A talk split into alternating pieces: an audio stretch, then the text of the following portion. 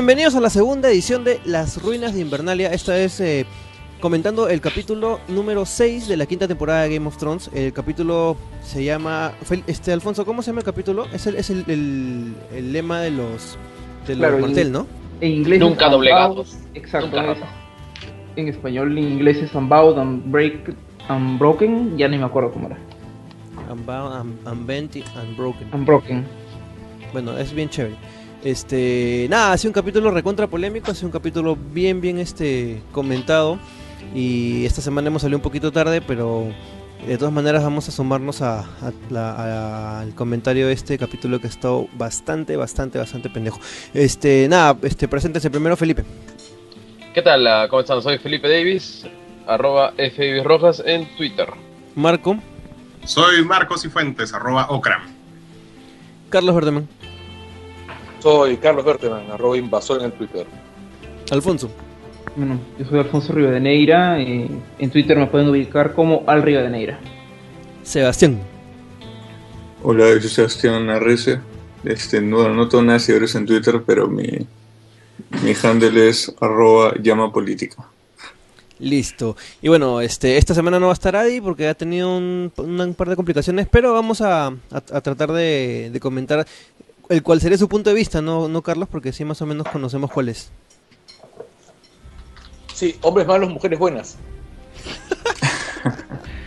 bueno, este, sin, sin mayor preámbulo vamos a ir de frente pues con la con la carnecita. Este, el episodio este de esta semana eh, ya, ya, mencionamos como cuál es el, título eh, y que viene del lema de la, de la Casa Martel.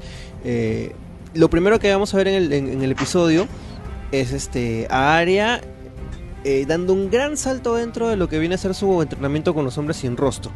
Eh, vamos a volver a ver a Yaken, a Yaken, o bueno, a la persona que está usando el rostro que nosotros conocemos como el de Yaken. Y eh, vamos a, comenzar a, ver un poquito más de, lo que es el, la labor dentro de la Casa de Blanco y Negro, ¿no? Este Felipe? Ah, bueno, yo creo que eh, la situación es un poco problemática porque se están saltando grandes...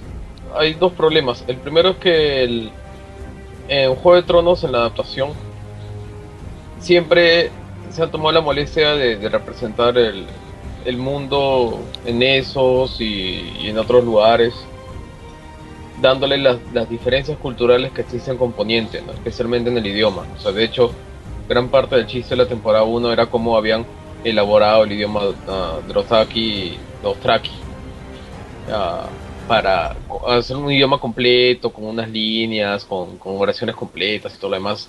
Cosa que no hizo Martin. Para, claro, que no hizo Martin, para representar la, la extrañeza, ¿no? la otredad y supone que Bravos tiene su propio idioma, y supone que las ciudades libres tienen su propio idioma y ya.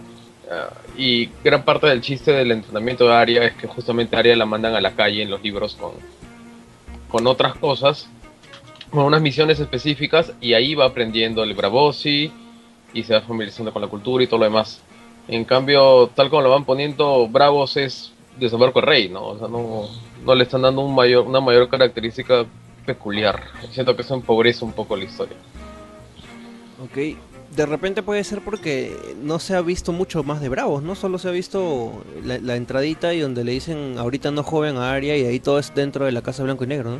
También me hemos visto el banco, pero en otra temporada. En otra temporada, pero eso es lo problemático, pues digamos la historia de, de Aria en, en los libros se extiende bastante y te permite pues aprender más de Bravos. En cambio acá está tan apurado y han quitado tantas cosas que no te deja apreciar mucho el panorama, digamos. Ok, este... ¿Quién sigue Marco? Pues la verdad es que también no les queda mucho, ¿no? O sea, me parece que la... la... Yo creo que sí lo están llevando bien. Digamos, por supuesto, nunca va a ser la serie tan rica como el libro, pero en la medida de las limitaciones que puede tener la serie, ¿no? Incluso me parece un acierto este, haber puesto a Yaken o, la cara de Yaken por último, porque es un personaje que ya no necesita introducción para el televidente, ¿no? Que estamos hablando de un televidente que estamos ante el casting más grande en la historia de la televisión. O sea, solamente personajes principales y secundarios, o sea, sin hablar de terciarios, ¿no? Entonces, este, me parece que está bien. Ya, por supuesto, podría haber sido mejor y la, tra, la, la, la, la, pero este, pero yo creo que lo que están haciendo con, que la historia de Arya es- una de las que mejor se está llevando, creo. ¿ah? Ok, eh, Carlos. Bueno, este, primero, ¿está pasando algo con la señal? ¿Soy el único que está eh, oyendo entrecortado? Sí, eres tú. Nosotros Sí, eres el único. te estoy escuchando entrecortado. A mí. Sí. Sí. ¿Hola? Bueno, Sí. sí. Sí, sí, los escucho. Bueno, yo estaba viendo el, el- el episodio y dos cosas que me parecen destacables de esta primera secuencia. O sea, no voy a, a- abundar como Marco en, en las diferencias, este, bueno, como Marco y Felipe, en las diferencias con, el libro, ¿no? Para mí lo, lo importante aquí es dejar claro, que parece que, que parece que mucha gente aún no lo tiene claro, que esta es una adaptación. Una adaptación normalmente tiene que diferir. Tiene que diferir porque es la lectura de la gente que está produciendo ¿no? que está produciendo la serie. Ahora, dejando claro es que la misión de Aria es lo más consistente que hay ahorita. Porque casi todo lo demás todavía está demasiado Quizás habría que reconectar a Invasor, ¿no? Sí, sí. Ese- Sí. Este, tenemos grandes problemas con tu conexión, así que vamos a, a- a pasar. Fácil te puedes co- conectar de nuevo. No sé de dónde estarás. Estoy, en- estoy en la computadora. Ya. Este, a ver, retoma, retoma. Ok, voy a salir. Ya, seguimos. Ya, bueno, Nets. ¿Puedo hablar? Eh, Alfonso Rivera. Por mientras. Eh, por mientras que regrese Invasor. A mí, me, me- como la historia de Ari está planteada, me, me parece muy interesante. Pues eh, es lo que ella necesita. O sea, ella se va a convertir en una asesina, tal y como está planteado ahorita, o se va a convertir en alguien que, que simplemente quiere vengar, que es, lo, es, lo- es el punto de historia más básico y en el cual se podrían sustentar varias historias de, del personaje. Ahora, sobre que no hemos visto mucho de Bravos, yo creo que de todas formas vamos a ver más. Pues según unos spoilers, unas filtraciones de antes incluso que se estrenó la temporada, ya Ari aparecía con su traje de gata de los canales. O sea, de, que vamos a ver más de Bravos en sí, eso es, un hecho.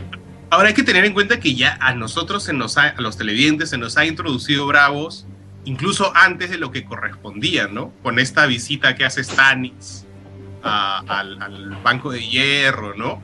Que me pareció que está muy bien, es una gran escena, te plantea Bravos, te plantea la idea, este, y, y te lo pone como un eje además, ¿no? Porque eh, no solamente están los, los banqueros, sino está esta, esta casa, esta casa de- religiosa rara y también, y de ahí además hay una conexión porque de ahí viene este personaje que es tan querido, ¿no? Que es Silvio Forel. Entonces, este, yo creo que, digamos, en la medida de lo que, de lo que, de las limitaciones que puede tener una adaptación, por supuesto, a mí me parece que está, está bien bravo. Está bien bravo. Este, ¿regresaste a verte, bravo, sí. Sí, en, en línea. No tienes Ah, problemas con tu conexión. No, hay un. ah, me parece que Carlos está con un problema de retorno. ¿Estás, estás con headset o con audífonos, Carlos? Estoy con audífonos. Sí, ya bueno. Ya. Este, seguimos. No, yo creo que es un tema de red. Este, vamos Ya. con Sebastián. Em, bueno, este, este capítulo me parece que está bueno para la, la trama de Arya, pero en esta primera escena creo que no. Ya más o menos han tocado todos los temas, ¿no? Em, de hecho, este, sin, sin entrar a los libros, este, más o menos ves que, que ella va a tener que hacer como un proceso para poder ir avanzando en la jerarquía, ¿no? Em, pero bueno, creo que ya más o menos lo han, ya todo, toda esta parte ya lo han comentado. Ok, este, seguimos, eh, hacemos un salto dentro de esos y vamos a, a volver a ver a, a esta, este dúo que es Jorah, Jorah Mormont y Tyrion Lannister, eh, ya un poco más recuperados de su enfrentamiento contra los zombies de piedra, más conocidos como los hombres de piedra. Este, y es un momento que la verdad que se lo han sacado de, de no sé dónde, pero es que Tyrion le cuenta a Yora que su viejo este, eh, ha fallecido, ¿no? Que, el, que era comandante, el Lord Comandante de la Guardia de la Noche. Eh, y bueno, vemos un poco la reacción pues de Yora, ¿no? ¿Qué, qué les parece a ustedes esta, esta escena? Ah, ¿Quién comienza? Juelipe. Me parece que es una gran escena. ¿ah? Y- y- es uno de los puntos fuertes que tiene la serie, justamente estos emparejamientos que no ocurrieron en el libro. Me parece que es una gran escena justamente ponerlo a, Tyrion con Jorah. Le, da puntos importantes. Sea, se retroalimentan con bastante información. De alguna manera logran empatizar más allá de las antipatías que pueden tener inicialmente. Ya, y, y, y, y- y tocan mucho en sus daddy issues, ¿no? O sea, en sus temas que tienen con sus padres. Eh, Me parece que está muy bien hecha, muy bien interpretada por, por los dos actores. Ya, y, y bueno, ¿no? O sea, y, y ya le le meto un turbo que me parece que está bien, la elipsis que están haciendo ya de frente que los van a llevar a las arenas de, de Merín, ¿no? Para el combate. Ok, Marco. Va, a mí esto me parece que está avanzando bien y, y que es un tiene muy buena química, ¿no? Son como una pareja clásica este del, del cine norteamericano viejo, ¿no? Este el No, hombre del- del- de del- pocas palabras. No, del, del policía, ¿no? Que le dicen, llora. De nuevo Claro. te has pasado la raya, tu nuevo compañero será un enano pendenciero. Y Claro, exactamente, ¿no? Este como arma arma mortal, una huevada así, ¿no? Es justo lo que iba a decir, ¿no? Es tal cual, ¿verdad? Y funciona, y funciona, funciona bien, ¿no? Además, esta, este momento en el que Tyrion salva la situación siendo ingenioso, ¿no? Este, y Yora finalmente tiene que, que ceder a ese lado este, calculador o intrigante, o mentiroso, es decir, que él es el máximo, que ha matado un Dothraki, no sé qué. Bueno, la verdad que es bien clásico, este, bien este, sencillo pero- y funciona y está bien, ¿no? Ok, este, nos toca Carlos Bertomeu. Bueno, a mí me, eh, en realidad, eh, me gusta cómo me están tratando estos dos. Básicamente porque, bueno, el enano es un gran actor. O sea, Tyrion es un personaje recontra bien armado, está recontra bien actuado. Pero además, este, el osito Friendson, pues este, la, Pero sí, Eh, Claro, pues él es el santo patrono de Diego Castañeda. Este, este el, Hay que el santo perfil de Diego en, el- en la nota. Por supuesto que sí. El, ese señor, pues, demuestra, o sea, demuestra que al fin tiene algo de los genes del viejo, ¿no? O sea, tiene la capacidad de negociación, la capacidad de salvar una situación sin necesidad de sacar la espada, ¿no? O sea, aun- aunque sea siguiéndole la corriente, pues, a Tyrion, ¿no?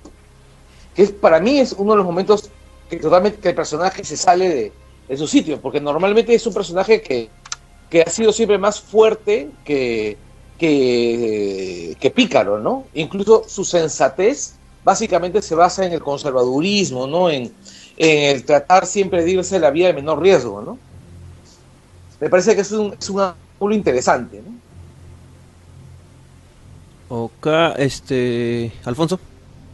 Ya en, este, en esa escena me re- nos regaló uno de los más grandes momentos de, de todo el episodio en el cual pues eh, a Tyrion lo van a matar y primero le dicen ya corte del cuello pero después corte de la verga porque vamos a encontrar un mercader de vergas que quiere comprar vergas de enanos y ese momento fue es la clase de frase que diría Tyrion pero en otro contexto pues no y, y ahora se la dicen a él y, y muy aparte claro de cómo sale el problema me pareció uno de los momentos estelares y claro, también el cómo Jorah Mormont ha pasado de ser primero choteado por Daenerys, eh, ahora le ha dado, si digo, le ha dado, no sé, algo en la piel y encima ahora se entera que su padre ha muerto, o sea, ¿qué otra cosa le pueden hacer este tipo? ¿Entregarlo a Ramsay? No, no sé. El amigo Ramsey. ya, este, Sebastián. Este, lo, lo bueno de esta escena es que, bueno, primero ya vemos cómo es que va más o menos ser la reunión con, con Dani en, en Meereen. Y, y además, bueno, también como que Mormont ya no tiene mucho que perder, ¿no? Eh, probablemente en la, en la arena este, van a haber unas buenas escenas en los capítulos que quedan de la temporada. y obvio, pues sí, o sea, como han dicho, o sea, toda la dinámica entre los dos actores, que igual este el actor de, que hace de Tyrion, pucha, le das cualquier papel y, y lo hace bien, ¿no? Pero, y de hecho eso ayuda, pero ¿Lo han visto cantar esta semana? todas las escenas... ¿Cómo? ¿Lo han visto cantando esta semana? Ha, sacado sí. un video Oye, acaba de salir un video en el que Jamie le canta a Cersei. ¿Lo has visto? Anda, qué bacán. No, ¿Yo? sí, sí, es todo un musical. Al parecer, al parecer todos van a cantar. Está buenísimo. De ahí lo pasamos. Ya, chévere. Ya bueno, Este, este... pero, pero bueno, Ok. dale, dale. Luego de, de- de- de ver esto, bueno, co- combinamos un, un poco porque las, las cuatro primeras escenas son de Yora y este Tyrion y, y por otro lado Arya, ¿no? Este, ya va- vamos a ver a, a Arya ya directamente este entrando en, en lo que va, va, va a ser, bueno, los que hemos leído el libro sabemos lo- la, la siguiente etapa del, del entrenamiento eh, y espera, vamos a, a esperar bastantes escenas medias complejas con, con Arya. Eh, a nivel actoral sobre todo, ¿no? Yo creo cuando cuando comenzamos a ver la- las demás este, facetas que, que s- que se van a ver de ahí en Bravos. Este, ¿Alguien quiere comentar sobre eso? No. y ahí Eh, yo bueno, creo, estaría... Felipe, yo creo que ahí es donde se, se va a ver de verdad lo que es Bravos. Lo que es bravo. ¿Qué te refieres? ¿Al, al segmento de los rostros? Este, bueno, esa, esa escena este, es, la- es la que seguía la, la de los rostros, pero lo que viene es este es la parte de- lo que se va a venir en los siguientes capítulos es, es la parte del entrenamiento de Aria asumiendo distintos roles y ahí es donde vamos a ver realmente lo que es Bravos. Sí, es lo más probable, ¿no? O sea, no lo, no lo quise decir tan fat- fatalistamente, ¿no? O sea, sino como que hasta el momento siento que le han metido un poco de turbo. ¿ya? Y mi temor personal es que, es que le metan un poco de turbo y no lo desarrollen tanto porque la vayan a hacer volver a, a área, a poniente, más, más pronto que tarde. Que puede ser. que puede ser terrible. Así como había esa, esa teoría media loca de, de ver a Daenerys por ahí regresando. O sea, Estoy convencido que, que el, el enfrentamiento no pasa de la siguiente temporada. ¿Qué ¿Cuál es- cuál- pero en, reali- en realidad están programadas dos temporadas más, ¿ah? Y yo sepa, solo se confirmó hasta una sexta. No van a haber siete, yo, yo he escuchado Se siete. supone que van a ser siete, ¿no? Y, y ahí, o sea, los creadores dicen que son siete y ahí muere, pero HBO quiere convencerlos que sean diez. O sea, están en eso, ¿no? Podría ser una séptima temporada de 20 episodios, o no, mitad 10, mitad 10, algo así. Eh, Eso, eso es también lo que se está diciendo. Incluso están hablando de una película. Aló. Sí. Una gran Ah. Este paso se van a quedar sin historia. Bueno, ya, Bueno, ya- ya ya- ya es oficial que este, la próxima temporada va a spoilear a todo el mundo. ¿no? Sí, bueno, esta ya está spoileando. La, la anterior también, ¿no? Lo del Rey de la Noche. Claro. Ya bueno, Si El quieren- Rey de la si noche, parece ca- canción de reggaetón. Si quieren No, ahora acabando podemos hacer un, un mashup de hasta el momento en cómo va la temporada, qué ideas locas tienen sobre la dirección que va a tener la serie, pues no, claro. para el resto de la temporada y, y a futuro, ¿no? También. Ya, chévere, hacemos esa vaina. Este, ya bueno, lo siguiente fue, este, al eh, capturan, bueno, a, a- a Yora y a, y a Tyrion Lannister, eh, unos esclavistas y en una simplificación eh, bastante grande respecto de los libros, este, eh, termina Tyrion convenciendo una vez más, haciendo uso de sus poderes de chato pendejo, este, a los esclavistas de que los lleven donde la, donde la reina Dan- Daenerys, ¿no? Este, Yora Mormón le sigue la corriente y ya vamos a descubrir, porque hemos visto en los adelantos escenas donde vamos a ver en el mismo escenario a, a Tyrion y Yora con, con la reina, ¿no? Eh, Felipe. Ah, bueno, sí, ya comentamos esa escena. Sí, ok. Este. Listo. eh, lo siguiente es algo que ya se estaba haciendo extrañar. Ya hace bastante tiempo que era eh, regresar a, a Desembarco del Rey. Y vamos a ver un enfrentamiento entre. Un, una- un pseudo enfrentamiento entre la, la fe de los siete, no, la, las, este. Los. El, el, el, el sodalicio de, de la fe de los siete. Este. Encabezados por Lancel Lannister eh, contra Petir, ¿no? Este, intentan hacerle el par, intentan este, meterle terror, pero... Lo pechean, lo pechean.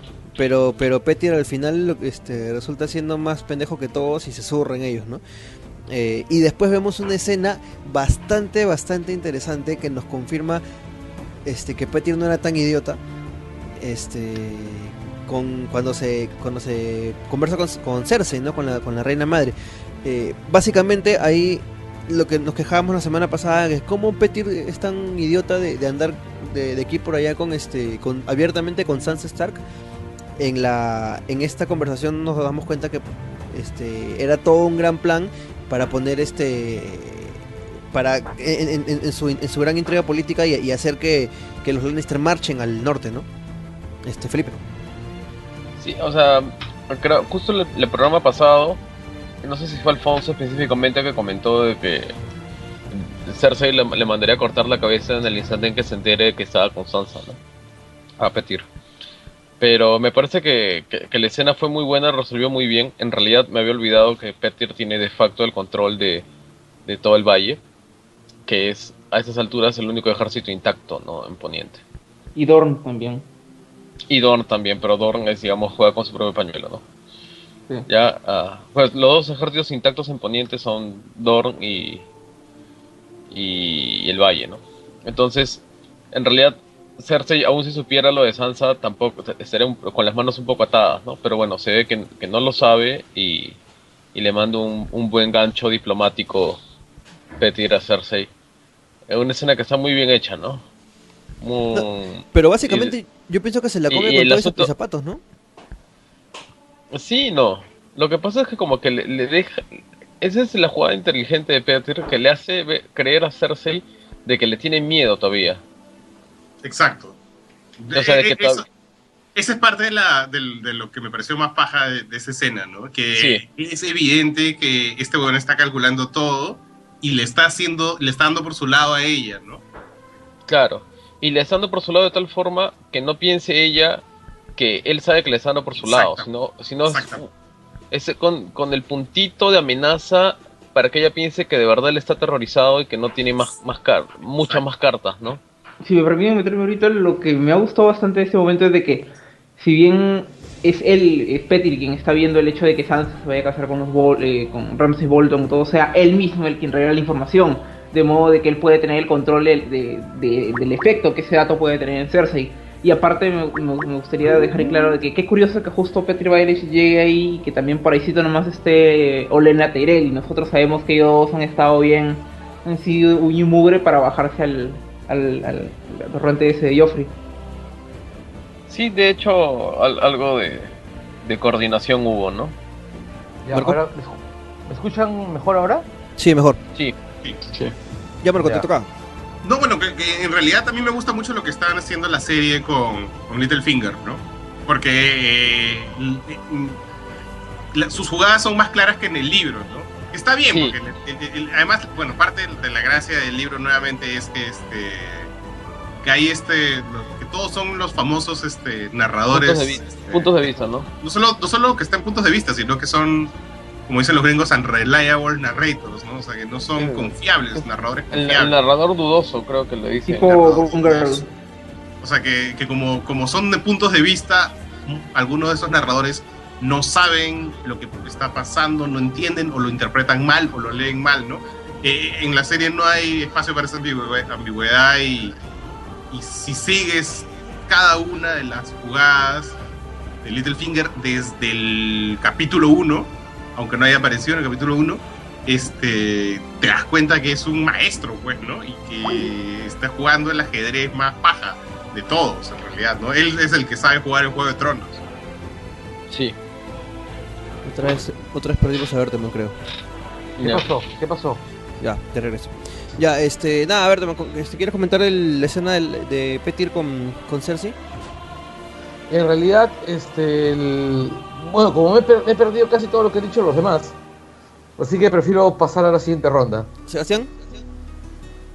Este. Bueno, es lo, justo más o menos tocando lo que han estado hablando ustedes, este, está bueno. O sea, hay todo un tema que, que, bueno, que no se ha tocado tan directamente en la serie, que es más o menos que Littlefinger es como el opuesto a Varys, ¿no? O sea, que más o menos ellos juegan un, un juego medio parecido en el sentido de que juegan con las influencias y aunque bueno, supuestamente se oponen uno al otro también, ¿no? Em, pero básicamente está bueno ver, ver la jugada maestra de Littlefinger porque básicamente se está cubriendo la espalda de todos los lados, ¿no? O sea, o sea, no importa Eh, eh, quién eh. gane, él va a ganar. Es que lo que pasa- plan. Es que lo que pasa es que yo creo que, que Varys planifica como Batman y Meñique planifica como Thanatos de Gárgolas. A ver, ¿cómo es eso? Ah, su ¿Qué? madre. Puta, ¿qué tal referencia, Felipe? eh? Que lo que pasa Pero- es que Thanatos en. Gárgolas tenía algo que justamente en, en TV Tropes han codificado como el, la jugada de Thanatos. Porque el chiste era que, que generaba situaciones en las cuales no importara el resultado, él ganaba. Aun cuando pareciera que ha perdido. Y lo bueno es que en, en- en la serie se explicita eh, más. No, no, no. Excepto, excepto cuando capturan a Zorra. Ah, claro, por pero ya culpa de sabemos Sana. que ese es su punto Estoy de vista. oficialmente perdido porque no me acuerdo nada de Gárgolas. Ya, pero, el, gran, el- gran serie. Gran, Es gran gran serie. Solo eso me acuerdo, pero de ahí nada más. pero el chiste, pues, es que, eh, que eso vemos que hace Meñique, ¿no? Cuando le explica a, a, a Sansa, le dice, mira, si gana tal, bueno, bien por esto. Y si gana el otro, igual tú ya estás bien posicionada y haces tal, tal, tal y tal cosa, ¿no? Y él tiene encima una tercera, una tercera opción que es la que le comenta a, a Cersei y posiblemente una cuarta y una quinta, ¿no? En cambio, lo que hace Varys es, tratar de estar preparado, que es la estrategia de Batman, pues. O sea, él planifica a lo largo y trata de prepararse para todas la- la- las posibilidades. Y de ahí vienen sus fallos también, ¿no? Porque a veces, pues, no, planifica, planifica, le metieron, pues, un- una olla de oro hirviente a... a Viserys. a Viserys y, y buena parte del plan se fue. Entonces tiene que planificar y planificar y planificar otra cosa. ¿no? Si Viserys se quemó, ¿significa que él es el equivalente a Jason Todd, tal vez? Y Puede Thomas ser. y Martha Wayne serían los testículos de Varys, el derecho es Marta y el izquierdo es Thomas. Qué pendejo. pero digamos, o sea, lo- como que Varys tiene una- un, un- un plan más a largo plazo y una meta más definida, ¿no? En cambio, como que Meñique más o menos va viendo cómo va cayendo, ¿no? Es que, Felipe, ahí ya no- tiene- ya no hables ahí más, él- él tiene la frase, la que, la frase épica que dice, ¿no? Para él el caos es una escalera. ¿no? El caos es una escalera, claro. él crea ese caos y él es un gran lector del caos, ¿no? Y Es como y en el ese caos él, él- él- él triunfa y, y puede manipular y se siente bien, ¿no? En cambio, como tú dices, efectivamente Varys, es que son los dos grandes conspiradores de esta serie, ¿no? Eh, Varys, Varys es alguien que está, que está calculando más, que, que tiene metas, ¿no? En cambio, como Littlefinger es un huevón que puta, va viendo en el camino y a la mierda. Es un poco como Es el que- Joker. Claro, pero Yo creo que la no solo es el tema de. oh, no solo es el tema del. de- del caos como, como una forma de subir, sino también es como que no importa, lo- eh, es como decir, el fin eh, justifica los medios, ¿no? En cambio, Varys es al revés, Varys es más como buscar el orden porque cuando hay orden sufren menos los que están abajo, ¿no? O sea, tiene todo su tema ahí de... Ah, porque bueno, Varys también viene de abajo. Ese es un buen apunte. Eh, también hay otro detalle que me parece importante respecto a Varys, ¿no? O sea, el, el- el objetivo de Meñique es este, a- alcanzar, este, ¿cómo se llama? Ser un noble, ¿no? O sea, tener poder, tener, tener poder económico, poder, poder político, pero por sobre todas las cosas, poder social. ¿No? O sea, la. o sea, eh, eh, lo que él quiere es blanquearse, ¿no? Blanquearse y, y ser y ser poderoso, ¿no? O sea, es casi, pues, este, García, ¿no? ¿Un Pablo Escobar, tal vez? No, un Alan García, en realidad. No Ya, está tan es- lejos. Este, el- Sí, pues, ¿no? Por ahí va. Sí, sí, y mientras que el objetivo de, de Varys es evitar, bajo cualquier circunstancia, de que le vuelva a ocurrir a él lo que ya le ha ocurrido. No, es este, eh, la posibilidad, lo que él busca es, por un lado, garantizar su propia supervivencia, que es su, su fin último, y por el otro lado, este, tener todos los medios para evitar que bajo ninguna circunstancia él vuelva a estar amenazado. O sea, es es, me parece que son te- temas totalmente distintos, ¿no? O sea, uno, Sí, uno- así es. Entonces, en base a eso, en base a esos fines, tu aproximación va a ser distinto, pues, ¿no? Va a ser distinta. O sea, para Meñique, él tiene para, teniendo en cuenta que en cualquier sistema de noblezas los cupos son limitados, lo que tú tienes que hacer ahí es instaurar pues pequeñas rencillas y lo demás para poder no, no, no, no aprovecharte del caos, sino generarlo. Generarlo y aprovecharte de eso, que es lo que hace, lo que hace Meñique. En cambio, lo que hace Baelish es tratar de surfear las- lo que ocurre. Entonces, Ahora, ya. dime. Sí, no, lo que pasa es que yo tengo una visión de Varys, al menos en la serie, ¿no? En los libros es un, es un poco más complejo y es un poco más, este, es mucho menos evidente, creo, sus, sus acciones son menos evidentes o sus motivaciones son menos evidentes, pero en la serie él es, este, es un- una persona menos egoísta que la que tú estás pintando, creo, es una persona que, que justamente como creo que Felipe dijo, este, eh, como él viene, o Sebastián, él viene de abajo y él tiene esta onda en la que efectivamente el orden protege a la gente de abajo como él, ¿no? Y él, por ejemplo, está, siempre está preocupado por, por cómo, cuál es el mejor resultado para la sociedad, por ejemplo, ¿no? Este, la sacerdotisa roja, o este, o Danae como, como reina, o sea, él ya decidió que ella es la que tiene que, es la que puede llevar al reino a una calma, a un orden, ¿no? No, no deja de tener una, incluso cuando, cuando, como intenta de alguna manera proteger o canalizar a Stark, ¿no? Este... Es que, es que lo que yo creo, perdón que te interrumpa, sí. pero lo que yo Sí, creo sí. es que en el plan de Varys, ah, Ned tenía que ser el siguiente comandante de la guardia de la noche. Claro. De hecho, me parece que posicionó las fichas para que Ned se vaya a la guardia. Y a Mormont no le queda mucho tiempo. Y, y, y fue Meñique el que le sugirió a Joffrey. Estoy casi convencido, y hay muchos indicios al respecto, que fue Meñique el que le sugirió a Joffrey que, que lo mande matar en realidad a Ned. O sea, hasta ahí llega el Sí. nivel de, de jugadas entre los dos, ¿no? ¿Tú crees? Sí, claro. Uy. Porque hay en, en choque... El libro se insinúa que es... Que es, que es, que es- que es- que es Meñique, porque ya estaba conversando, que como, como mencionan que ya habían estado en bastante contacto Joffrey con Meñique poco antes de que lo, que lo maten a, a Ned. Spoiler de la primera temporada. ya, este, ¿algo Es más quiere a- acotar algo? A lo, lo que yo creo, sí, una pequeña acotación al respecto, es que ah, Meñique no tiene causas al- altruistas evidentes, no, no las dice, ¿no? Creo que lo- a lo mucho su causa exter- exterior es este amor que sentía por, por ¿cómo se llama? Por la tía. ¿cómo se llama? Por Katy, por, por, por Kat. Es, es puro resentimiento, pues, ¿no? y ¿Con la tía que, y, y- y que se, y que se extiende, pues, digamos, ha- hacia Sansa, ¿no? El que chorrea a Sansa. Ya, y sus motivos egoístas son bien claros. Ya, por otro lado, los motivos altruistas de Varys siempre los para poniendo, ¿no? Cuando alguien, cuando llega a cierto punto en que le dicen, ah, y él dice, esto yo lo hago por el reino, ¿no? Pero si yo tuviera que pensar cuáles son los motivos internos, o sea, los motivos, digamos, psicológicos que los mueven, así como a Meñique lo mueve el caos, a Varys lo mueve el orden. O sea, él no le gusta un mundo desordenado. Entonces, por eso él tiene sus, ¿cómo se llama? Su- sus avecillas, ¿no?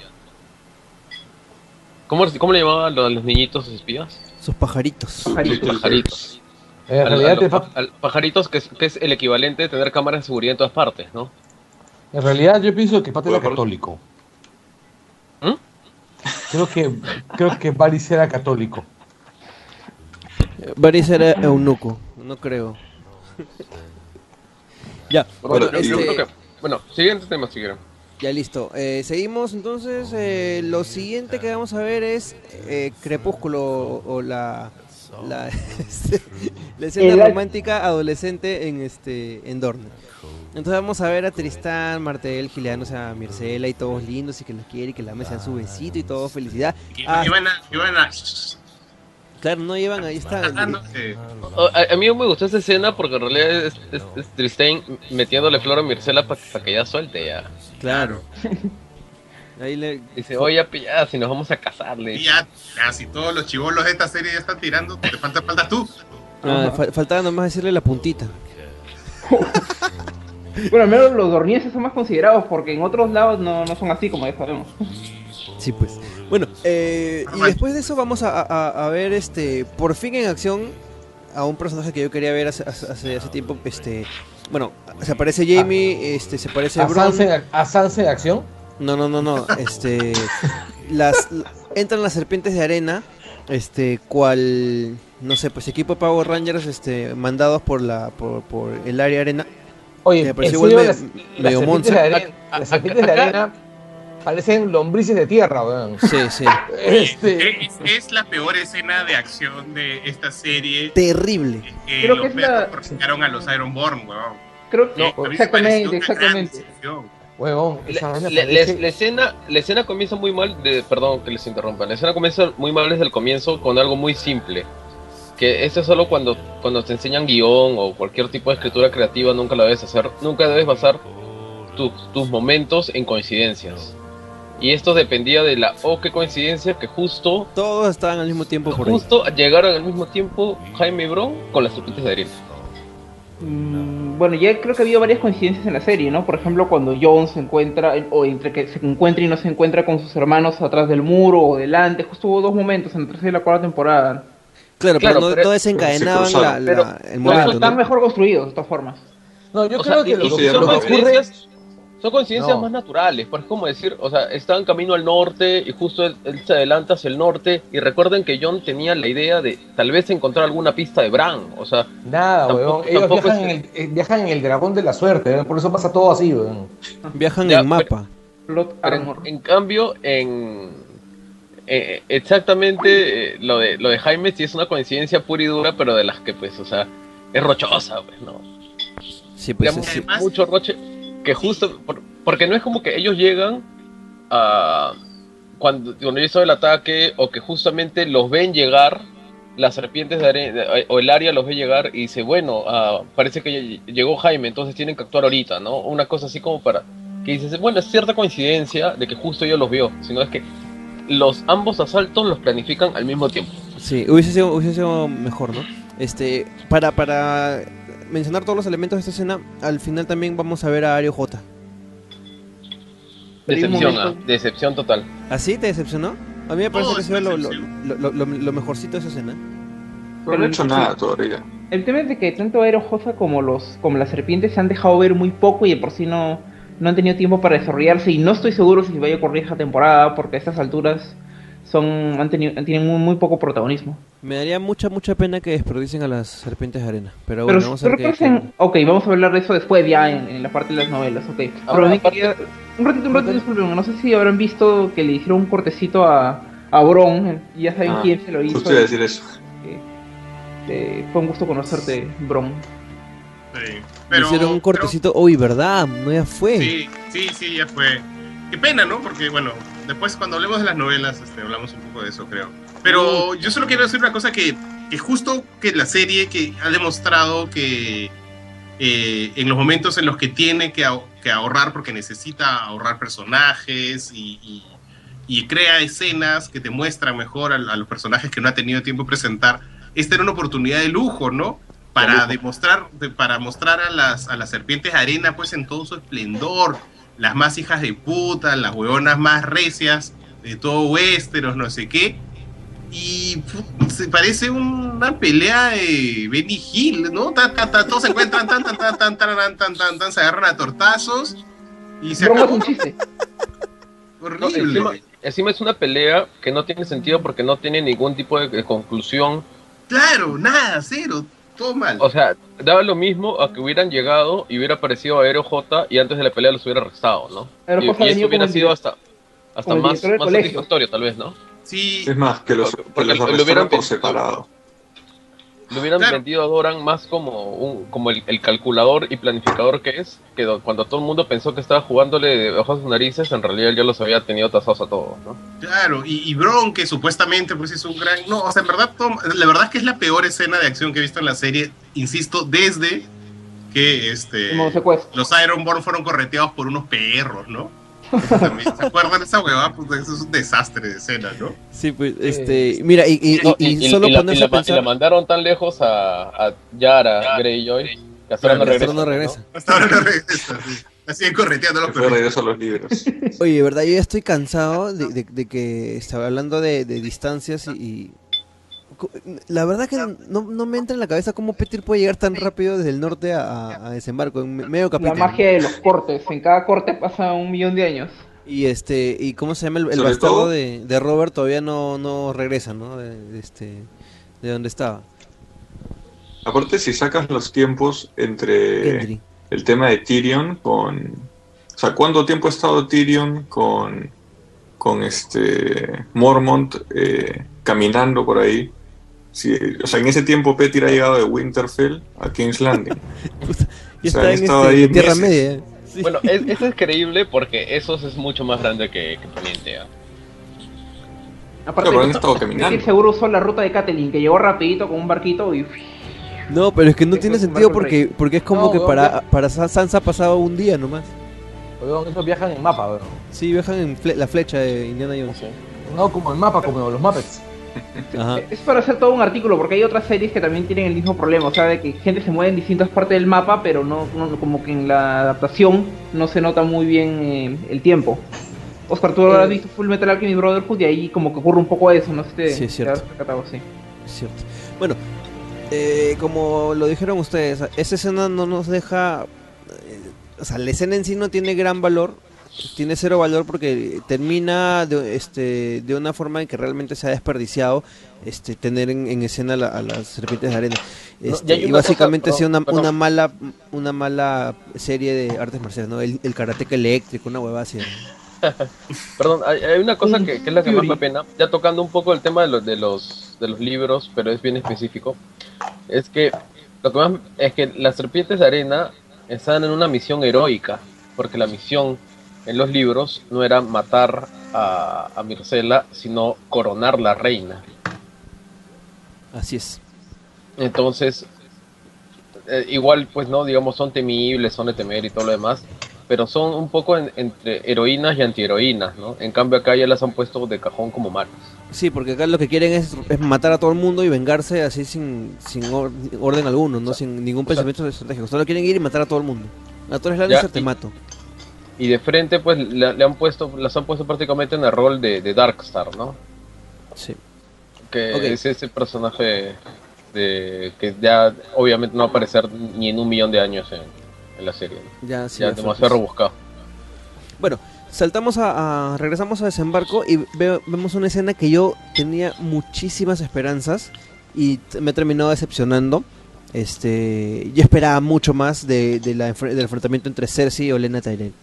A mí sí me gustó, ¿ah? Tuvo su, su- su- arrancó bastante bien, pero me parece que al final no, no fue una escena digna de, de, de Olenna, como de la manera que en que terminó.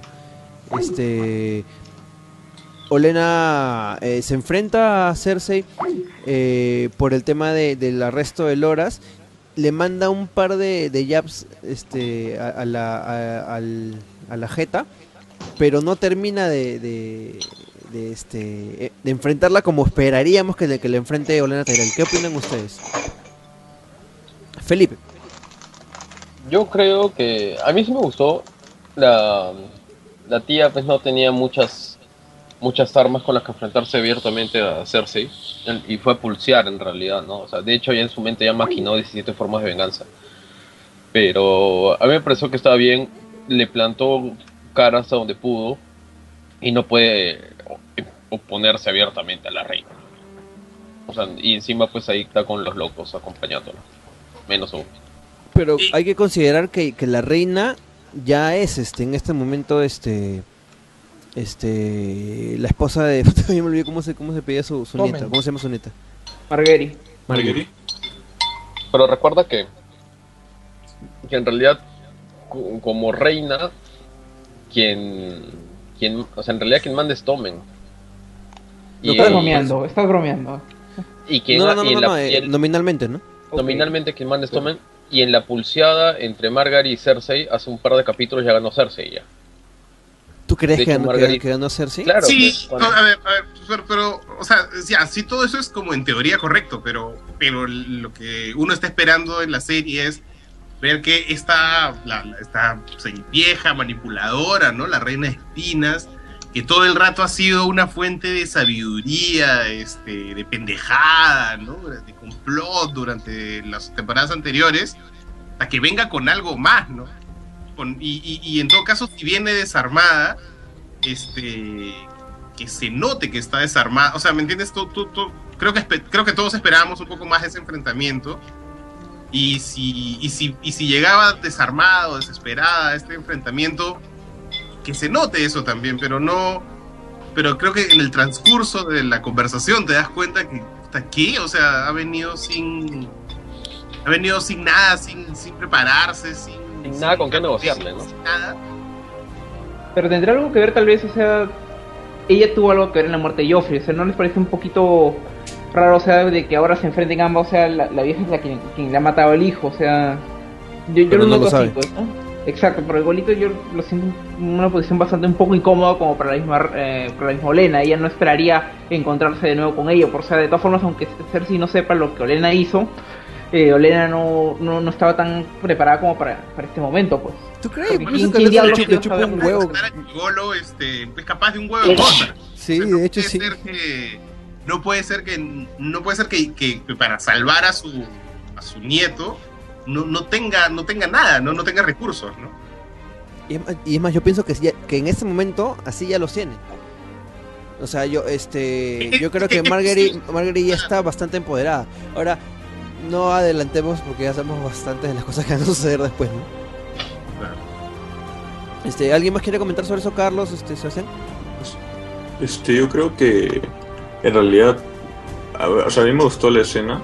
Yo creo que hay que darle tiempo para, un poco más de tiempo a, a Olena para que reaccione, porque de hecho, más bien yo creo que ella subestima la, la estupidez de Cersei, ¿no? Que, que está como que así, haciendo un montón de decisiones que ahora parecen buenas, pero no está pensando en el largo plazo, ¿no? Y, y- y creo que, que más bien Olena entra como que subestimando eh, la, la visión a corto plazo de Cersei y pensando que, que, que simplemente va a poder razonar con ella. Eh, pero espero, bueno, espero que, que en los próximos capítulos veamos, porque de hecho la fuerza la tiene, ¿no? Eh, no es necesario que, que saque el brazo ahí para, para mostrarla, pero, pero está claro que la tiene. Vamos a ver qué pasa con la reina Espinas. Carlos, ¿quieres decir algo más? No. Ok. Eh, la siguiente escena es una escena que la verdad que este me ha gustado cómo se ha manejado. Este, me parece un buen recurso para, para saltearnos el presentarnos a 20.000 personajes más y es el juicio a, Lor- a Loras Tyrell eh, por parte de la fe de los siete, ¿no? El, el gran... La el- Inquisición de Westeros, Sí, el gran... ¿Cómo llama? El, el gran gorrión, algo así es?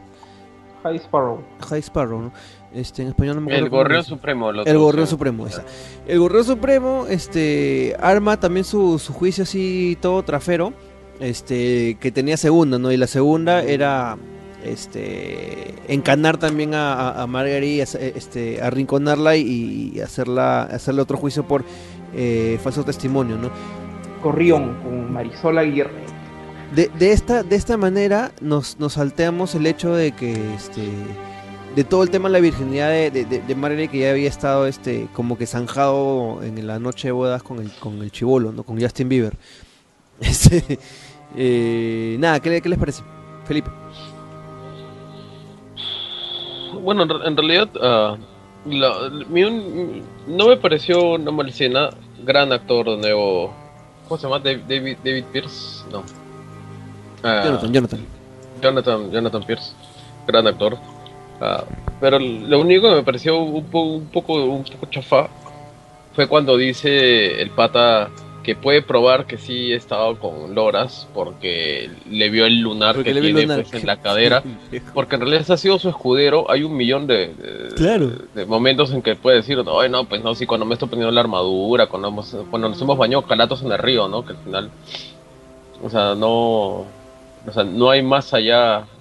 O sea, se notaba que el juicio era chafa, ¿no? Pero argumentos Sí. para defenderse han tenido. Sí, sí, sí. O Yo sea, yo no sé, yo no sé si no lo han hecho pues por, si no- porque si no sería una, una escena de juicio demasiado larga, no, No sé honestamente por qué no, no han ido más allá, ¿no? Margot. Ah, No, la verdad es que no tengo mucho más que aportar. Creo que está. Es, es una escena que sale del paso, ¿no? O sea, avanza la trama, no mucho más, en verdad, ¿no? En Bueno, realidad, no, no- nos, nos setea todo para lo que se viene, sí, ¿no? sí, exactamente. Yo estoy, este, yo estoy pensando por la. Al principio dije que era un mal cap- había sido un mal episodio. En realidad este es un episodio que en general está pegado con baba. Y la baba es este un ejemplo de la baba es este episodio, este, esa parte, este segmento, ¿no? O sea, normalmente incluso la actriz que hace de, Margare- de Margueris es incluso más convincente, ¿no? Ahora parecía que estaba en piloto automático, ¿no? O sea, en realidad la secuencia es quizá la que menos me ha gustado del episodio. ¿no? O sea, fofa, este, sin convicción. Margaris, este, este, ¿cómo se llama? La tía, la vieja Olena, cuando mira a Cersei y, y le hace esa mirada medio rara, parecía Reina Pachas. Este. En realidad, Te qué Yo- friki tu, tu referencia, ¿verdad?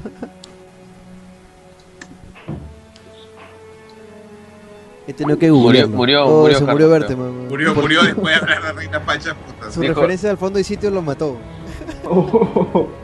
Soli- solito se autocensuró. ¿Puedo, ¿puedo decir algo? No, Sí, la- es la maldita señal, oye, la señal está horrible. Este, no, te decía, yo veo a la, a la tía esta, o sea, veo la secuencia y veo el motivo por el cual mucha gente está renegando con, con esta temporada, ¿no? O sea, veo que los, que aquellas, aquellos mecanismos conectivos que necesitan para que la trama avance están resueltos de una manera muy pobre como que los guionistas están acostumbrados a trabajar con material de terceros, como el material de Martin, y construir a partir de ahí, y ahora que tienen que vérselas solos, no saben qué dientes hacer.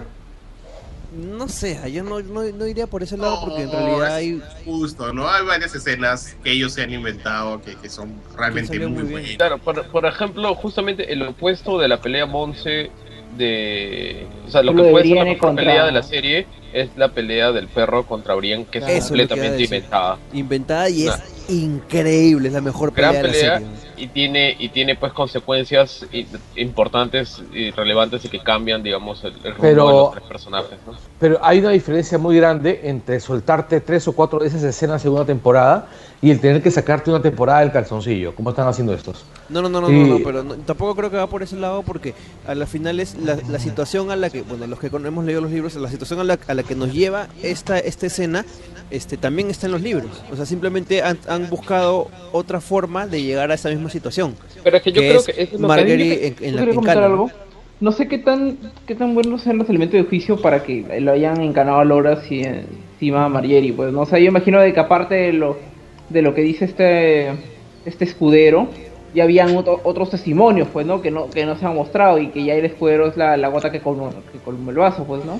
Claro, yo pienso que por eso, perdón, por eso me gustaba más cómo lo representaban en el libro a- al grupo de los gorriones, porque en el libro los presentan como una como un grupo mucho más cerrado, más oscurantista. Sus juicios son secretos, no va nadie. Sus interrogatorios son secretos, no va nadie. Entonces ahí sí, pues ahí y, se presume que realizan tortura, ¿no? Para extraer confesiones.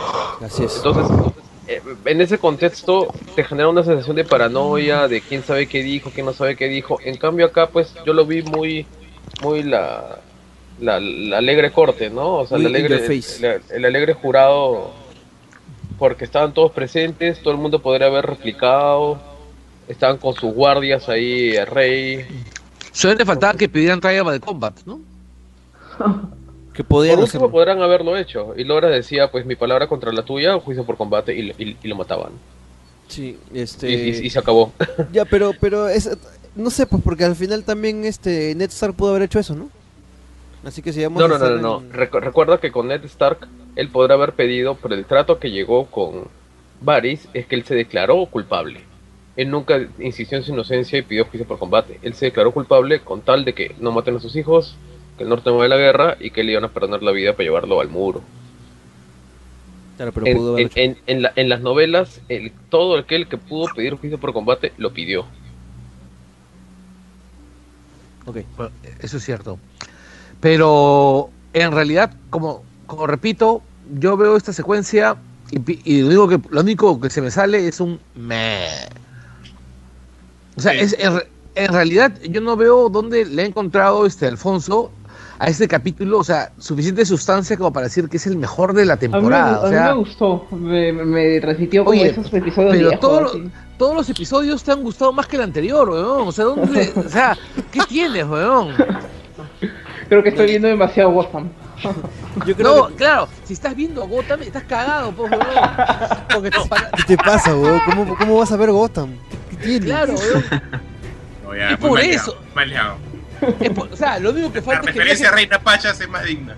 o sea, lo único que lo único que te falta es que digas que te gusta Decir que parece. Fish Mooney. Ya,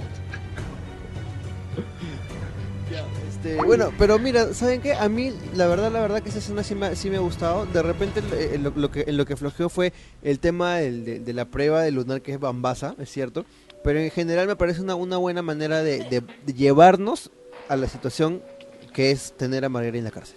Pero es que ese es, el- ese es tu problema, Oscar, que tú lo estás ahorita viendo como simplemente un punto de paso, porque tú ya estás esperando pues a que spoiler alert calateen no, a ya después al sabes final, al quién, final, al final, al final. y, y le peguen a ya sabes quién. Pero el asunto pues es que la escena tiene que sancionarse por sí misma. Y la escena fue monce, fue ma- y escrita de, de una manera bastante ociosa. Esa escena, ¿no? El capítulo yo no lo considero malo, tuvo es momentos, ociosa, me es, gustó. es, es ocioso. Sí, es una O sea, escena oye, te- ociosa. te- tenemos que hacer que hagan tal porque después va a llegar tal y va a poner tal. Ya, entonces que tengan un juicio y sale perdiendo, ya. Y, y lo rellenaron como pudieron. ¿no? Cuando en realidad, pues. Y, y los escritores de verdad han sido capaces de hacer escenas muy, muy buenas. Y de ellos, ¿no? Pero es que, bueno, bu- eh, se- sería bizantino, ¿ya? Pero igual recordemos que el, que el, que el meollo del asunto no era, ahí realmente no eran loras. Pero es que ese es un problema, pues. O sea, lo han vuelto el medio del asunto y la base de todo este tema del. de- o sea, el chiste es. Se agarran de Loras para después agarrarse Margaret para que después ya pase lo que saben que tiene que pasar. Ya, entonces. El, eh, sí, el, el problema pues es que si lo necesitas a Loras ah, y lo han monceado, pues. O sea, han querido colgarse de un Loras que, que ahorita pues no, no está aportando nada y no ha tenido una mayor trascendencia en las últimas dos temporadas. ¿Y en los libros te parece que, que aportan mucho más? Uf, en los libros, claro, sí, Loras es, es Jaime Jr. Ya, es, eso se es, une pero, a la ah, guardia y, y- y después va pues y hay toda una jugada pues para sacarlo a las horas de la cancha justamente preparándose para el juicio de combate que se viene después y pero, se ha pasado, pero se ha pasado, este, se ha pasado dos libros, este, tirado en una cama. ¿no? Loras No, en los libros, no, en los libros no, ¿ah? sigue mechando y En los uh, libros Loras, en los libros Loras es un huevón de cuidado, ¿no? sí. Acá es un puta un vivac, ¿no? Que se levantan los No, escuderos. en, en- en la serie obviamente es, un, es solo un cabro. Todo lo que puede. Sí, en- Yo, en- yo, lo que, yo tengo un marcado recuerdo en los libros cuando Jamie hace algo y el tema de que Loras termina con. Le han, le han- le han quemado y está bien chancado. Ahí yo me Eso. quedé. Eso, eso, eso es lo que, lo que Claro. digo. Lo, lo, Loras- Por Loras ha retomar- terminado fuera de, de- retomar de combate Dragonstone. pero ese es el ultimito que ha pasado ah. o sea al final tanto de, de- del paralelo entre el cuarto y el quinto libro y solamente son noticias de que por tomar creo que tomaron Rocadragón si no me equivoco Sí. y, como decidieron mandarse con un asalto, entonces se quemó. Eh, Porque le cayó una. Un, creo que le cayó un, un caldero con aceite hirviendo. Pero, y, y lo que tiene son noticias y lo que le, que le llegan a hacerse filtradas, creo que encima por. por Auren Waters. O sea, pues digamos, el, el narrador. El poco fiable de los narradores más poco fiables. O sea, es una cosa. Es un tema bien complicado, ¿ah? Pero Loras en, en los libros es un personajazo. Personajazo. Y todos los Tyrell encima, que se los han mochado también. Mira, desde, desde Festín de Cuervos, Loras está, lo, lo sacan desde desembarco, ya no tiene ma- mayor este presencia y bueno, termina hecho mierda en, en Rocadragón, ¿no? No, él, él se queda en desembarco. Si lo vuelven guardia, guardia real. Ese es, ese es este antes. Este, ¿Te acuerdas que lo mandan a, a, este a enfrentarse a los a los hombres a los hijos del, del hierro? Pero ese no es Loras, a Loras no lo mandan a los hijos de hierro. Sí, sí, sí, lo, lo, mandan a este a, a luchar este en el asedio de Rocadragón. Pero Rocadragón está al otro lado del mapa, te estás Por confundiendo. ¿ah? Lo, lo- lo sacan de este de Invernalia, acuérdate. De Invernalia. Perdón, de Invernalia, no, de, Oscar, de- ¿estás de- de bien? desembarco, de desembarco del rey. Un lapso. Ya, volvamos a la serie, volvamos a la serie. Sí, sí, por favor. Creo que tienes que re- revisar un toque tu- tus notas. Vamos a chequear. Pero no, no, estoy, estoy, además aquí estoy viendo, sí, aquí estoy viendo que en Festín de Cuervos, este, él sale de Desembarco del Rey después de la, después del velorio de Tywin. Así es, sí. Pero este, este es el cuarto libro, pues. Eso es el final de todo esto, pues. Ok, ya seguimos. Volvamos a la serie. Ya, y bueno, ya vamos, este, después de lo del juicio de Veloras, vamos a la, a la parte final del capítulo y es lo traumatizante y lo, lo que ha puesto a hablar a todo el mundo, ¿no? Este, vemos el matrimonio de Sansa Stark, no, pensam- no pensamos verlo tan, tan rápido, este, con, este, Ramsey. con Ramsey Bolton, que es ahora. Vemos eh, que nadie ha reparado que esta chica ya está casada. Ya, eh, y bueno, vemos la, la traumática noche de bodas de Sansa Stark. Básicamente que es violada en frente de Theon Greyjoy, ¿no? Este, esta escena es la que ha, ha traído toda la polémica en la semana. Y hay mucho que hablar de eso. Este, ¿Quién quiere arrancar, Felipe? Sí. Ah, bueno, por un lado, yo quiero. Más allá de la violencia implícita en la escena, yo creo que es, es una escena que no es lo usual cuando tienes momentos de violencia contra la mujer. Usualmente, cuando hay momentos de violencia contra la mujer, es para avanzar la historia de un hombre, ¿no? O sea, ya sea pues que le matan o le violan a una esposa, una hija o Taken, ¿no? En cambio acá el foco es claramente en Sansa. Entonces es Sansa como personaje activo y, y con agencia a la que le pasa algo malo. Como le puede pasar pues no a Jaime que perder una mano o al mismo Tion en su momento. No creo que, que haya sido pues digamos... Esto lo dices, esto lo dices porque las críticas a esta escena son que es este es escritura ociosa ¿no? nuevamente, en la que Claro. el único recurso, el único desarrollo dramático que puede tener una mujer es ser violada. Esas son las críticas más o menos que se le están diciendo, ¿verdad? Tú no estás Claro. de acuerdo. Que no estoy de acuerdo porque en realidad pues Sansa ha tenido un- una amplia gama de desarrollos dramáticos, ¿no? Es simplemente pues es uno más y muy fuerte, ¿no? Posiblemente pues que, que cambie la dirección que toma su vida, pero pero digamos no siento que es lo más negativo de creo cuando se, se habla de, de de ese tipo de escenas y todo lo demás es cuando encima se realizan sobre cuando el personaje femenino es accesorio también. O sea, encima de que le pasa algo malo, es accesorio. Que es el famoso mujeres en el refrigerador, ¿no? Bueno, eso era básicamente Jane Poole en el libro, ¿no? Era básicamente Jane Poole en el libro, sí. Era, una, era básicamente un punto para que se para que Tion se desahueve, ¿no? Ahora, no le ha pasado lo que le ha pasado a, o sea, a Jane Poole le va mucho peor. Le da mucho Ah, peor. mucho peor. Pero, ah, para- Tion tiene es- un rol más eh, activo, si se puede determinar así. Porque le mandan a que, a que la caliente. Así, eso es lo que dice Ramsey, no. Ya, escuchen, este, para poner este, en, en autos a la gente que no ha leído los libros, y esta parte no es un spoiler porque este, con lo que estamos viendo en la serie ya no va a haber mayor este, desarrollo y, y- y no se va a tocar nada del tema de Jane Poole.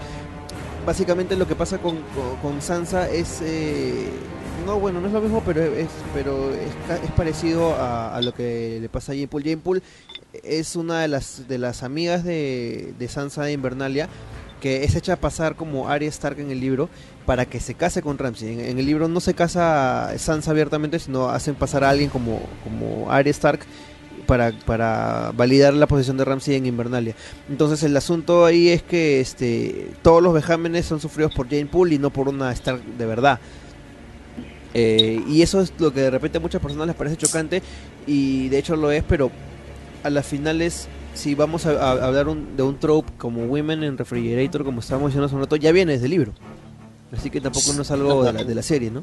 No, No, pero además, además, mira, si, si nos hemos pasado todo el podcast rajando de que este ha sido un capítulo especialmente débil este, a la hora del, del guion y de la construcción de los personajes y del planteamiento de las escenas, esta escena en particular este, son grandes huevos de los guionistas. ¿ah? Sí, Y nuevamente, y nuevamente Sí. no me parece ni machismo, ni que el personaje de Sansa no esté bien escrito, ni que hay la violación, todo lo contrario, ¿no? Porque si los guionistas han decidido jugársela para... Y, que, que es una, que es una jugada muy... que, que, que, eleva, las, este, el- el- eleva, el- el- eleva los stakes mucho más, que es poner a Sansa en, en Winterfell, regresarla y este y- y- y setear todo alrededor de esta cosa que es insólita, que en los libros no pasa y que es mucho más arriesgado. Este, si han llevado a ese punto este, la situación, lamentablemente para Sansa, la consecuencia lógica era que Ramsay no va a estar esperando, tejiendo y destejiendo hasta que alguien la rescate. Eso, es justamente lo que ella sueña que pase siempre, ¿no? Que alguien la va a rescatar, nunca nadie la rescata de verdad. Entonces, tenía que casarse, o sea, tenían que casarse, esa es parte de, cómo está seteado este desarrollo, no solo de Sansa, sino de todo, de todo lo que está pasando alrededor de Winterfell. Entonces, este, tenía que suceder, ¿no? Sa- ¿Sabes? Casarse y, y- y- y tenían que tener una noche de bodas lo más lejano a, a una noche de bodas placentera o, este, o idílica, ¿no? Y aparte es lo que se esperaría que haga Ramsey, ¿cierto? Se le ha llevado suave para hacer Ramsey, ¿no? Sí. Sí. Este, ahora, ahora hay que, hay que fijarnos. Y de hecho, y de hecho a mí me genera más curiosidad saber qué va a pasar en el próximo, en los próximos capítulos con las otras noches matrimoniales. ¿Saben? O sea, ahí yo quiero que hay, hay algo muy muy muy claro que, que, que define o no el, el tema del trope, ¿no? Eh, mira, esto ha sucedido al final del capítulo y realmente ahorita ahorita no tenemos manera de, de saber si esta esta escena, esta, esta esta situación que le ha pasado a Sansa es realmente accesoria o va a tener un sentido dentro de, de toda la trama. Y yo espero No, que me, sí. me parece que sí, porque yo. El, ese cierre final en la cara de Tion me parece que es el, el momento, ¿no? Donde comienza su desahueve también.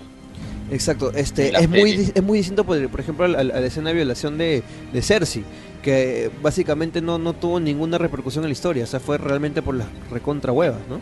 Sí. Más ¿Te bien, al... la, la pregunta que quiero hacerles. Berteman, di- Dinos, Carlos, sí. ¿Ustedes creen en realidad que Tyrion se va a desahuevar? Perdón, que, Tion, que, se- que se va a desahuevar. ¿En serio Claro. creen eso? Mira, ¿Crees que estoy Perú-. Es ¿Crees muy que no spoilemos, no spoilemos, no Game of spoilemos. Thrones, o sea, es lo que todo el mundo estaría esperando. Y en Game of, en Game of Thrones, usualmente, tanto en los libros como en la serie, no pasa lo que uno está esperando. Pero en, en los libros, Tion ya se desahuevó, ya. Ha vuelto a ser Claro. Tion Greyjoy. carajo, no spoilemos. Pero Pero ya, estamos hablando de cosas, pues no. Bueno, y, y lo- la, la pregunta es: ¿Ustedes creen que va a haber fantasma de Invernalia o no? En lo que queda temporada. ya no creo, ¿ah?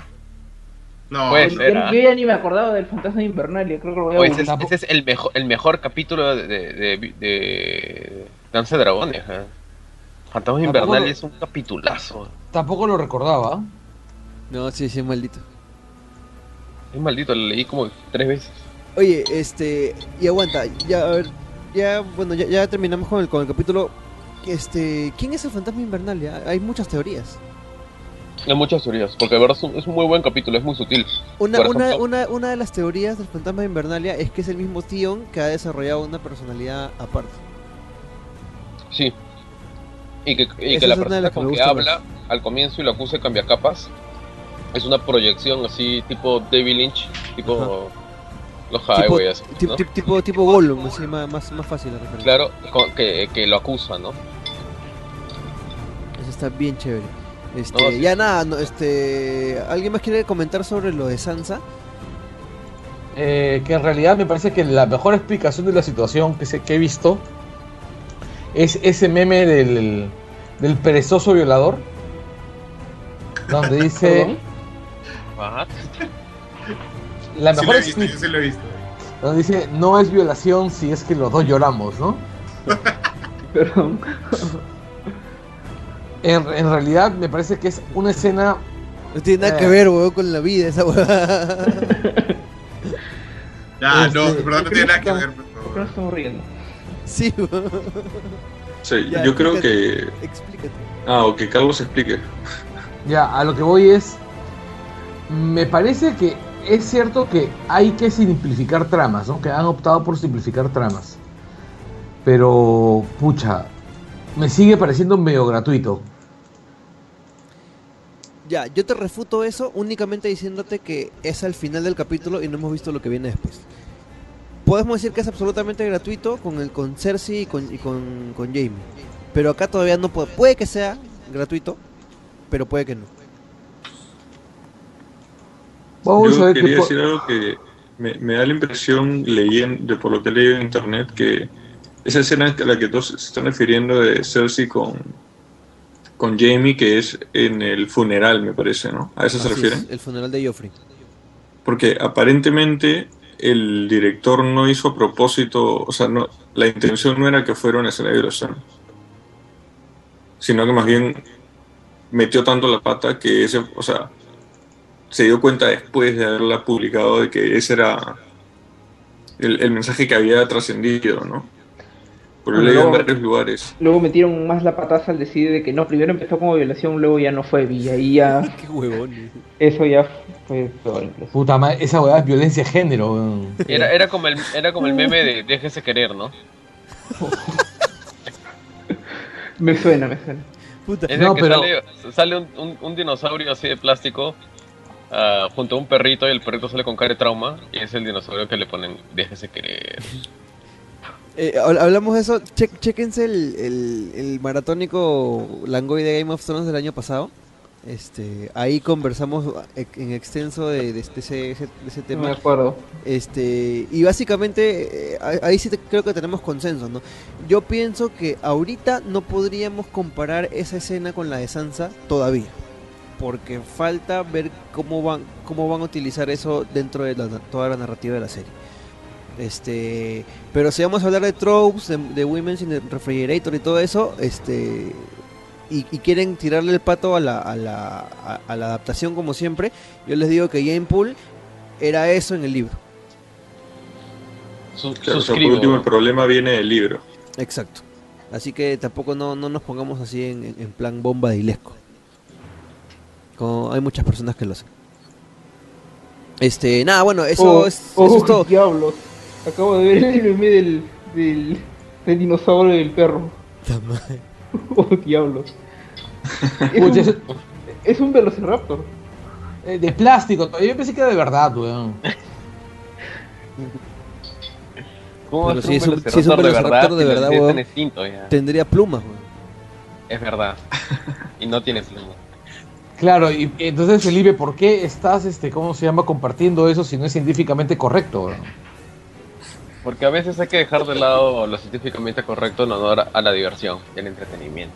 Ahí- ahí- ahí- Pero, La espérate, de- de cuando, la cuando, yo te dije, Game of cuando yo te dije eso por Jurassic World, weón, tú te pusiste nena, weón. No, Ahí- yo te dije que sí la voy a ver a pesar de, de sus fallos científicos. ayer hemos- no, te hemos tenido que convencer, Felipe, no seas pendejo. Claro. Pero, pero lo acepté al final y al cabo. al final y al cabo lo aceptaste. Uno puede, el uno puede admitir como, sus errores. como el perro que se deja querer. Sí, Te dejaste querer por los dinosaurios sin, No, sin no plumas. quiero iniciar eso, por favor. Ya, bueno, este, con eso terminamos el capítulo. eh, es un capítulo para la mayoría de nosotros regul- de regular para abajo. Este, Excepto, algunos- excepto para Alfonso. excepto para Alfonso que le ha parecido el mejor capítulo de la historia de la televisión mundial. Tal vez al Oye. nivel de, de Breaking Bad o de Wire. Dice, ha sido No, tan no, bueno, no. tan bueno como el final de bueno temporada de Gotham. No, todavía no acabó Gotham. Ya, nada, este, ¿alguien más quiere, quiere comentar algo o, este para cerrar el podcast de una vez? Nada, todo tranquilo. Nada, No, yo creo entonces, que mi- mis alcances respecto a lo que tenía que ver con el libro también yo los dije. a las finales, Yo, sí, habla este. Yo, yo haría solo un último comentario de que creo que es importante para ver, o sea, más allá de la escena en sí de Sansa, es que, o sea, estos últimos meses hay todo un tema súper fuerte de, de como rechazo a- al manejo de, de todo el tema de los tropes con, con las mujeres en, internet, ¿no? Entonces, creo que hay que tomar bastante el contexto para ver también por qué es que ha saltado tanto la gente, ¿no? O sea, de hecho, no ha sido la mejor escena, pero más allá de la serie en sí, creo que es importante ver que, que- hay todo un, como un, un movimiento en internet, que no tiene un nombre, que ahorita no me acuerdo, eh, que es lo que le está dando fuerza a estos rechazos, no solo es en Game of Thrones, sino en general en todo el mundo de, de medios, de, de videojuegos también, ¿no? Eh, que, Es que últimamente una fuerza. lástima es una lástima que en realidad no podamos contar con Adriana hoy día, que probablemente nos hubiera dado una, una visión realmente... Yo creo que Eh. Adriano hubiese, hubiese destruido por completo esta, esta, esta, esta, este, estas ideas, ¿ah? Pero ¿sabes qué? Yo realmente a mí me parece, yo he visto, un, leído un montón de artículos que hablan de, de, este- este tema de la instrumentalización de la, de- del personaje y de la violación, pero sigo pensando que es demasiado pronto como para, para hablar de eso. Porque no hemos visto cómo han tratado lo, lo- lo que viene. A lo mejor por ahí este no necesariamente es instrumentalización, ¿no? sino por ejemplo vamos a ver un cambio o, o, este vamos a ver una evolución en el personaje Sansa, ¿no? Bueno, podemos Yo volver a que- tocar el tema la próxima semana, tal vez. Tal vez, tal vez la próxima semana cuando Sansa diga, este, no me has convidado ni siquiera un cigarrito. Qué pendejo. Lo van a mandar a comprar a este a Tion, ¿no? A la esquina, No. a la bodega. de- A la bodega, a la bodega de Don Lucho. a la- Oye, o- o- había, una, había una cosa que también quería comentarles. Esta flaca Miranda, la, la que... le- oye, ¿se dan cuenta que en un, en un momento Sansa como que se desahueva este, con, con Miranda? Se le dice, oye, ¿tú crees que soy cojuda? Este, Claro. fuera, fuera de eso, este, ¿se han dado cuenta que Miranda anda con un escotazo así como si estuviese, no sé, en, en- en- en desembarco o en un sitio donde hace- no hace frío? No, pendejo ese, ese, vestuario. Seguro es segui- seguidora de, de Rolor. Claro, Pero bueno, Me- Me- Melisandre pues, se, se empuja su rollo y, y, y- y nada le enfría, pues, ¿no? Pero Miranda, puta, no sé. ¿Qué onda con ese personaje, no? Me parece también medio, medio chafa. Toque garca, ¿no? Sí. Bueno, listo. Entonces con eso terminamos el podcast de esta semana. Eh, el capítulo ha sido irregular. A Alfonso le ha gustado. Eh, nos vamos a ver la próxima semana para lo que esperemos que sea un, un reventón porque ya se ponen bastantes situaciones que hemos visto en los libros y que y escenas que esperamos que sucedan y que le hagan justicia. Eh, aquí ya viene el, el, el spoiler para cerrar. Este, ya supongo que en estos capítulos que vienen veremos el, el Walk of Shame de, de Cersei, ¿no? Yo la quiero ver caer de una vez. Así es. Este, nada, bueno, despídense pues, este, Felipe. Listo, muchachos. Muchas gracias por habernos escuchado de nuevo. Los esperamos también en el Angoy, que ya salió desde esta semana. Y bueno, nos vemos. Marco. Nos vemos. Este, a- a- si quieren hablar de series, este, entren a spoilers.utero.pe. Ahora te has mandado con una sobre el final de Flash, ¿no? Sí, sí, sí, sí. Que está notable, ¿ah? Está No. realmente bueno. Muy No Realmente spoiler, no spoiler. Sí, Carlos sí, Berteman, despídete sin spoilers. Bueno, el único spoiler que les voy a soltar es que regresamos la próxima semana diciendo estupideces, varias.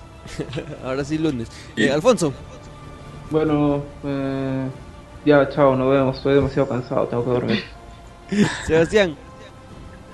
Chao, gente, ya nos vemos. Listo, y acá se despide Oscar Soto. Muchas gracias por escucharnos y nos escuchamos la próxima semana en todos los podcasts que tenemos. Chaufa. Chao.